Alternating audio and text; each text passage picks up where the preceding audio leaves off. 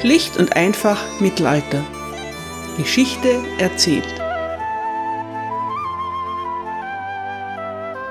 Hallo meine Lieben und herzlich willkommen zu Teil 2 England im Spätmittelalter, Folge 9. Braveheart erzählt die Geschichte des schottischen Rebellen William Wallace. Der Film ist ebenso unterhaltsam wie spannend. Braveheart erhält sogar den Oscar als bester Film. Wenn ein Film so erfolgreich ist und so vielen Menschen gefällt, kann man schwer etwas gegen ihn sagen. Braveheart ist perfektes Kino. Historisch korrekt ist er nicht.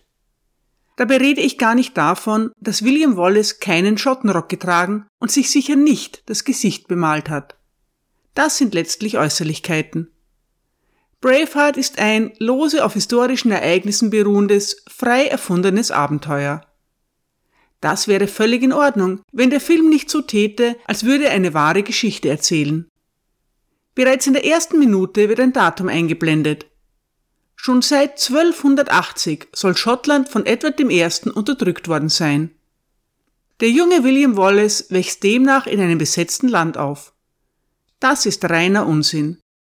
Als William Wallace seine Rebellion startet, befindet sich Schottland noch nicht einmal ein Jahr unter englischer Herrschaft. Die wahre Geschichte ist, wie so oft, viel komplexer. Ich persönlich finde sie auch interessanter. Die Schotten sind kein einheitliches Volk, ganz im Gegenteil. Im Südosten leben viele Anglo-Schotten mit normannischen und angelsächsischen Wurzeln.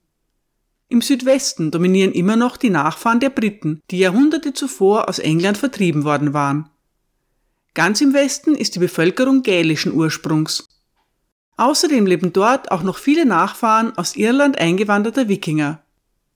Politisch aber ist Schottland vereint. Seine Könige haben keine keltischen Namen mehr, wie Donald, Malcolm oder Duncan. Sie sind in normannischer Tradition erzogen worden und ihre Namen sind Alexander, David und William. Schottlands Kultur und Regierung entspricht den damaligen europäischen Normen. Das kann mit den chaotischen Zuständen in Wales nicht verglichen werden. Die Schotten weigern sich strikt, irgendeine Art englischer Oberherrschaft anzuerkennen. Edward I. aber sieht sich immer mehr als Herr von ganz Großbritannien. Wales bekommt er unter Kontrolle. An Schottland beißt er sich die Zähne aus. Heute geht es um Der Hammer der Schotten Teil 1 im 13. Jahrhundert ist Schottland ein unabhängiges Königreich. Der schottische König Alexander III. ist äußerst erfolgreich. Er lebt mit seinem Schwager Edward I. in harmonischer Nachbarschaft.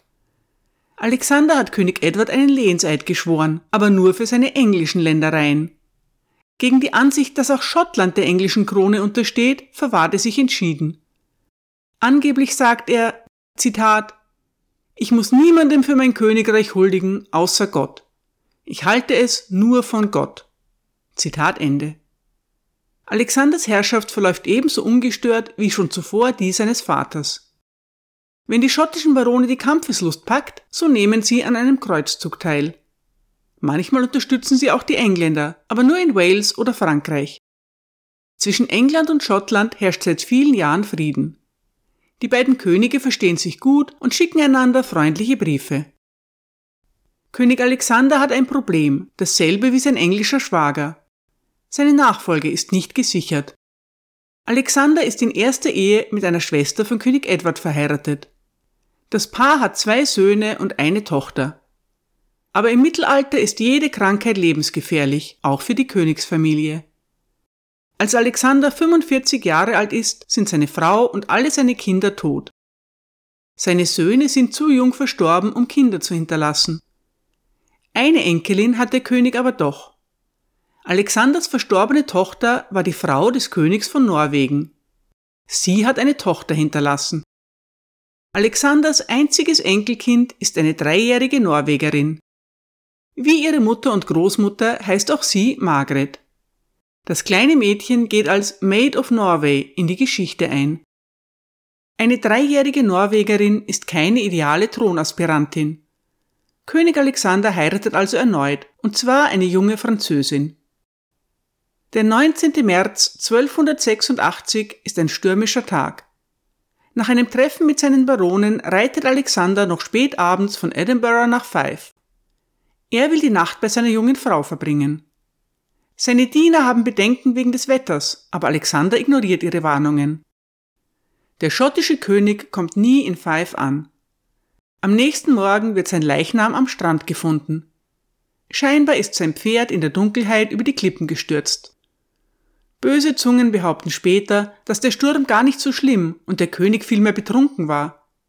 Letztlich ist das irrelevant. Der schottische König ist tot. Einige Zeit lang besteht noch die Hoffnung, dass seine junge Frau schwanger sein könnte.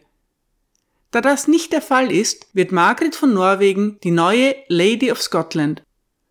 Königin kann sie erst nach ihrer offiziellen Krönung in Skun werden. Eine dreijährige Norwegerin kann natürlich nicht regieren. Es werden daher sechs Wächter des Reiches bestellt, die die Herrschaft für sie übernehmen. Das funktioniert auch einige Jahre lang ganz gut. Im Jahr 1290 wird die nunmehr siebenjährige Margaret mit ihrem Cousin, dem sechsjährigen englischen Thronfolger Edward of Carnarvon, verlobt. Lange Verhandlungen gehen voraus, denn die Schotten wollen ihre Unabhängigkeit bewahren. König Edward sichert sie ihnen schließlich zu. Die Realität aber ist, dass Schottland und England durch diese Ehe vereinigt worden wären. Wie friedlich das letztlich abgelaufen wäre, kann natürlich niemand wissen. Der Plan scheitert daran, dass Margaret nie in Großbritannien ankommt. Das kleine Mädchen stirbt an Bord des Schiffes, das sie zu ihrem Bräutigam bringen soll. Schottland hat endgültig keinen legitimen Thronfolger mehr. Bis zu einem gemeinsamen König mit England werden noch mehr als 300 Jahre vergehen. Schottland ist also auf der Suche nach einem neuen König und jeder Mann ist eingeladen, sich zu bewerben. Die Unternehmung erhält den Namen The Great Cause, die große Sache. Mehrere Personen melden einen Anspruch an. Nun machen die Schotten einen entscheidenden Fehler. Aus Angst vor einem Bürgerkrieg bitten sie den englischen König um Unterstützung. Damit haben, wie ein Historiker vermerkt, die Gänse den Fuchs zu Tisch gebeten. Die Schotten rufen Edward als neutralen Verhandler, aber er kommt als oberste Instanz. Spätestens ab diesem Moment sieht Edward I. sich als Herr über die Schotten. Für ihn ist klar, dass der neue schottische König sein Vasall sein wird. Edward verlangt, dass die Schotten seine Oberherrschaft anerkennen. Er hat auch ein seitenlanges Dossier mitgebracht, das seinen Anspruch untermauern soll. In den Annalen von Waverley heißt es, Zitat, er hatte vor, Schottland seiner Autorität zu unterwerfen, so wie er kürzlich Wales seiner Herrschaft unterworfen hatte. Zitat Ende. Indigniert lehnen die versammelten Magnaten ab. Nur ihr König könne das entscheiden, und sie hätten nun einmal gerade keinen König. Auf so eine Argumentation hat Edward nur gewartet, Mark Morris schreibt, Zitat, zu diesem Zeitpunkt hatte Edward einen Weg gefunden, um die Situation auszunutzen. Die Schotten behaupteten, dass nur ein König von Schottland der Forderung nach Zulassung der englischen Oberherrschaft nachkommen könne. Edwards Erwiderung bestand darin, von allen, die um den königlichen Titel kämpften, eine individuelle Anerkennung seines Anspruches zu verlangen. Wenn alle Männer, die eines Tages König sein könnten, bereit wären, Englands Oberhoheit anzuerkennen, so hätten Schottlands derzeitige Verwalter keinen Grund für weitere Einwände. Der englische König könnte das vakante Königreich in Besitz nehmen und es demjenigen zusprechen, der seiner Meinung nach den stärksten Anspruch hatte. Zitat Ende. Edward ist kein Vermittler mehr. Er vergibt die schottische Krone an den von ihm erwählten Kandidaten. Ernsthafte Aussichten haben im Grunde nur zwei Männer, John Balliol und Robert Bruce. Robert Bruce ist eine legendäre Gestalt der schottischen Geschichte. Hier handelt es sich aber zunächst einmal um seinen betagten Großvater gleichen Namens. Nach einigem Zögern stimmen beide Männer den Bedingungen von König Edward zu und unterwerfen sich ihm. John Balliol und Robert Bruce sind beide Großneffen von William dem Löwen über die weibliche Linie William der Löwe war der Großvater des verstorbenen Königs Alexander III. Der Stammbaum muss weit zurückverfolgt werden, um einen neuen Mann mit ausreichend königlichem Blut zu finden. Näher wollen wir darauf nicht eingehen. Wie immer sind die Verwandtschaftsverhältnisse unzumutbar kompliziert. Sogar Personen, die sich ständig damit befassen, stimmen dem zu. Der englische Podcaster David Crowther meint nicht zu Unrecht, The word cousin makes me positively faint. Auf Deutsch, wenn er das Wort Cousin auch nur hört, wird er ohnmächtig. Ende 1292 fällt die Wahl schließlich nach langen Verhandlungen auf John Balliol. Mehr als zwei Jahre sind seit dem Tod der glücklosen Maid of Norway vergangen. Jetzt endlich darf Balliol nach schottischer Tradition in Skun auf dem Krönungsstein Platz nehmen. Schottland hat nun einen König John. Leider ist er genauso unfähig wie sein englischer Namensvetter. John Balliol ist seine Krone wahrhaftig nicht in die Wiege gelegt. Er hat drei ältere Brüder. Schon den Familienbesitz erbt er nur durch deren frühen Tod. Johns Vater hat in der Schlacht von Lewis für Henry III. gekämpft er war ein wohlhabender englischer Baron. Das schottische Blut hat John Balliol von seiner Mutter. Erst kürzlich hat der 40-Jährige deren ausgedehnte Ländereien in Galloway geerbt. Er ist ebenso Schotte wie Engländer. Keine Seltenheit für einen Adeligen dieser Zeit. Einen Monat nach seiner Krönung kniet John Balliol in Newcastle vor König Edward und schwört ihm die Treue.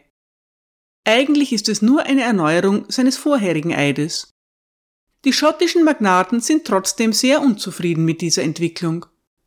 Ihr Ärger wächst gewaltig, als Edward damit beginnt, seine Oberhoheit auch auszuüben.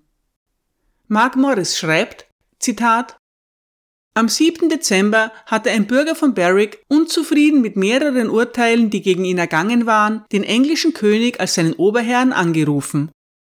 Als Reaktion darauf hatte Edward den Fall in Newcastle überprüft und am 22. Dezember eines der ursprünglichen Urteile aufgehoben. Für die Schotten in Newcastle bedeutete dies einen klaren Verstoß des englischen Königs gegen seine früheren Versprechen. Hatte er ihnen nicht im Vorjahr versichert, dass ihre Gesetze und Bräuche eingehalten würden? Und hatte er nicht im Jahr 1290 akzeptiert, dass Schottland selbst frei bleiben und sich England nicht unterwerfen solle? Zitat Ende. Edwards Antwort fällt deutlich aus.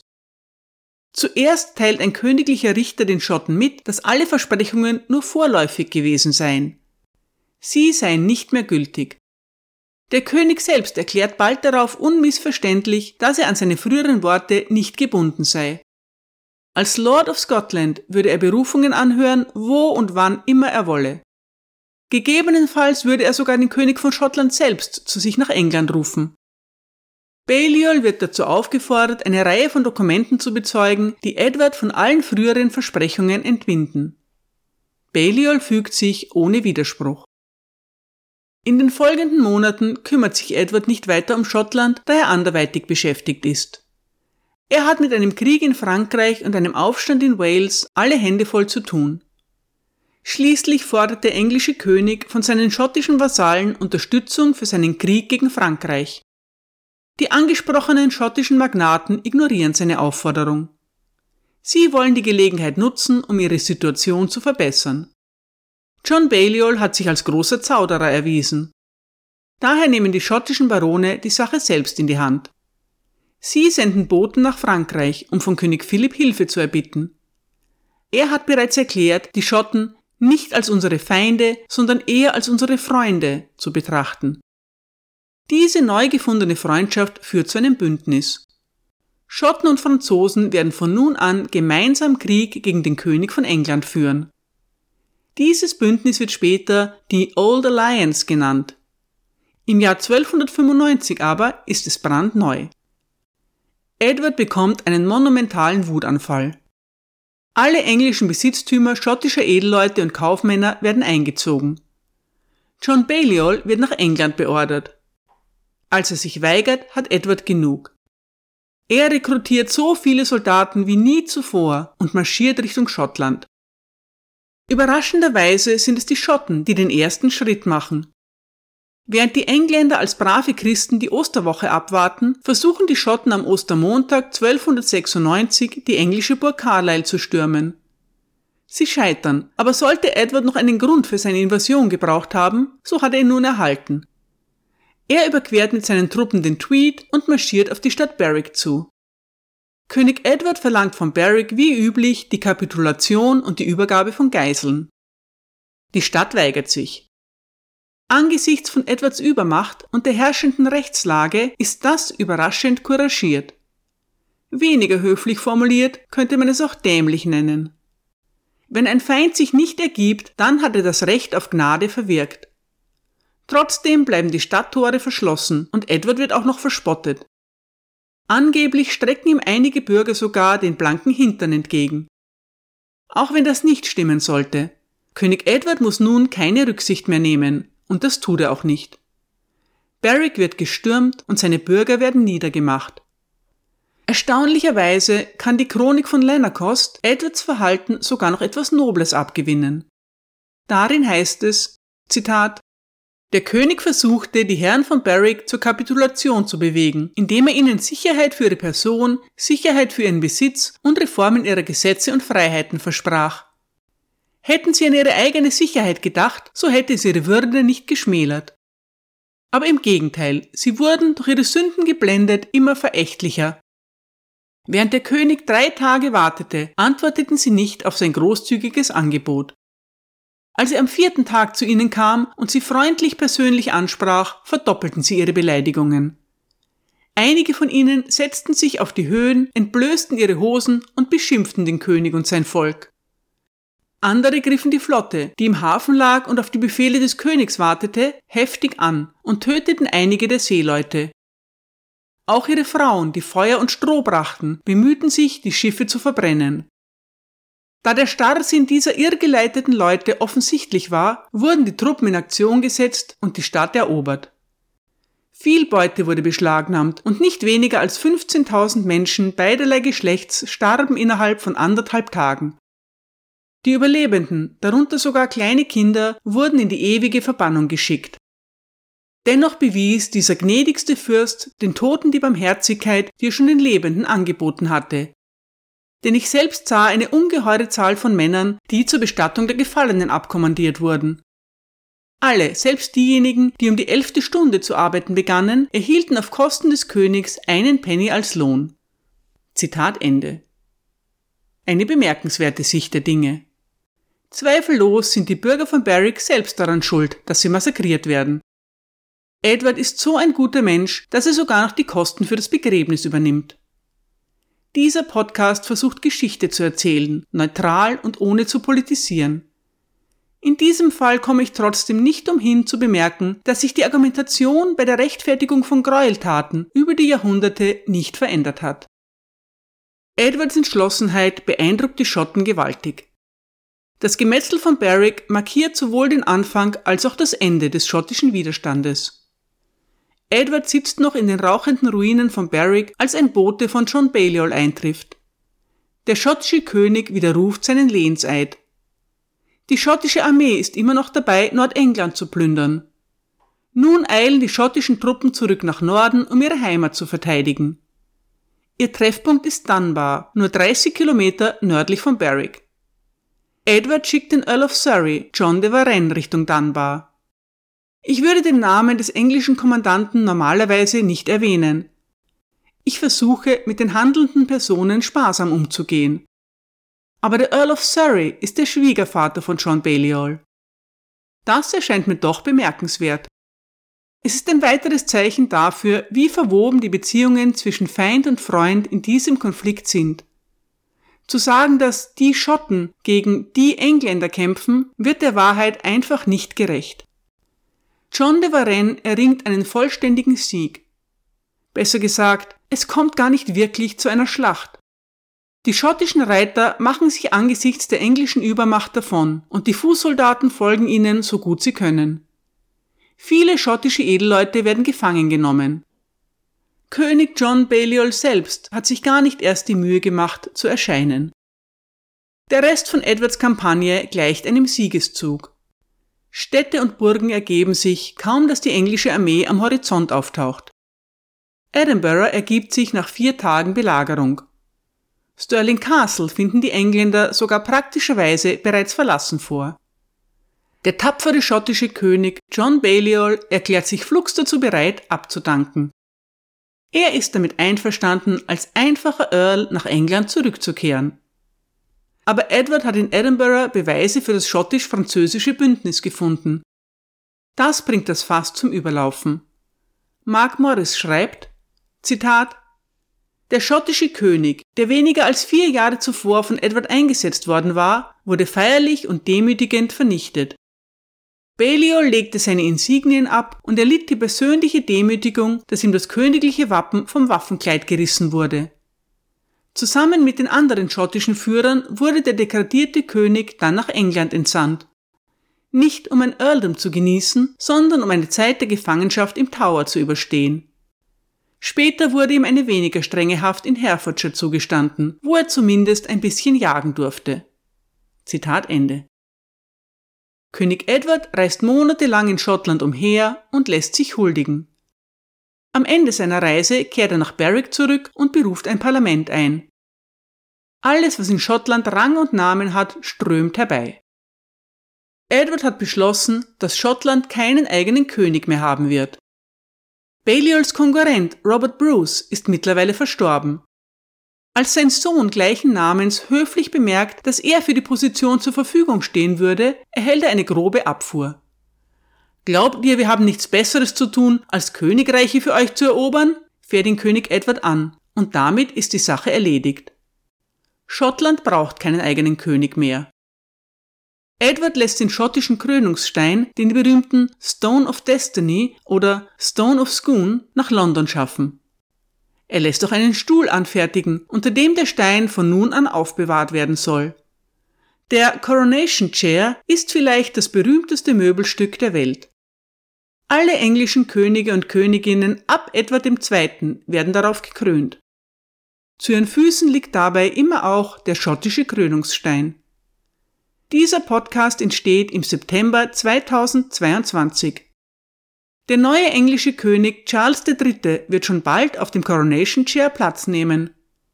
Der Stein des Schicksals wurde mittlerweile an Schottland zurückgegeben. Für die Krönung aber wird er nach London gekarrt und unter den royalen Sessel gelegt werden. Edward entscheidet sich dafür, Schottland zunächst einmal direkt zu regieren. Im Berwick soll eine neue Verwaltung nach englischem Vorbild eingerichtet werden. Zu diesem Zweck soll die zerstörte Stadt als Bollwerk wieder aufgebaut werden. Ein Team englischer Beamter wird für ein landesweites Netzwerk von Sheriffs, Soldaten und Wachmännern verantwortlich sein. Soweit möglich sollen diese Positionen von Engländern gehalten werden. Hauptverantwortlich soll John de Varenne, der siegreiche Earl of Surrey, sein. Stolz überreicht Edward seinem neuen Kolonialverwalter das schottische Siegel. John de Varenne nimmt die große Ehre dankbar an. Viel Freude hat er nicht damit. Sobald wie möglich zieht er sich nach England zurück. Er erklärt, dass das schottische Wetter seiner Gesundheit abträglich sei. Ein nachvollziehbares Argument, aber ohne Führung herrscht in Schottland schon bald wieder Chaos. Das neue englische Regime ist höchst unpopulär. Edwards schottischer Schatzmeister ist besonders eifrig. Seine rigorose Eintreibung der Steuern führt schon bald zu Unruhen. Als Edward die Schotten dann auch noch dazu auffordert, Truppen für seinen Feldzug in Frankreich zu stellen, verwandelt sich der Widerstand in eine Rebellion. Die aufständischen Schotten sammeln sich um einen neuen Führer, Andrew Murray, den Sohn eines prominenten lokalen Edelmannes. Murray ist nach seiner Gefangennahme bei Dunbar geflohen. Seit seiner Flucht organisiert er den schottischen Widerstand im Norden. Auch im Süden gibt es einen neuen Anführer. Er ist im Gegensatz zu Murray praktisch ein Niemand. Bis zu diesem Zeitpunkt ist nichts über ihn bekannt.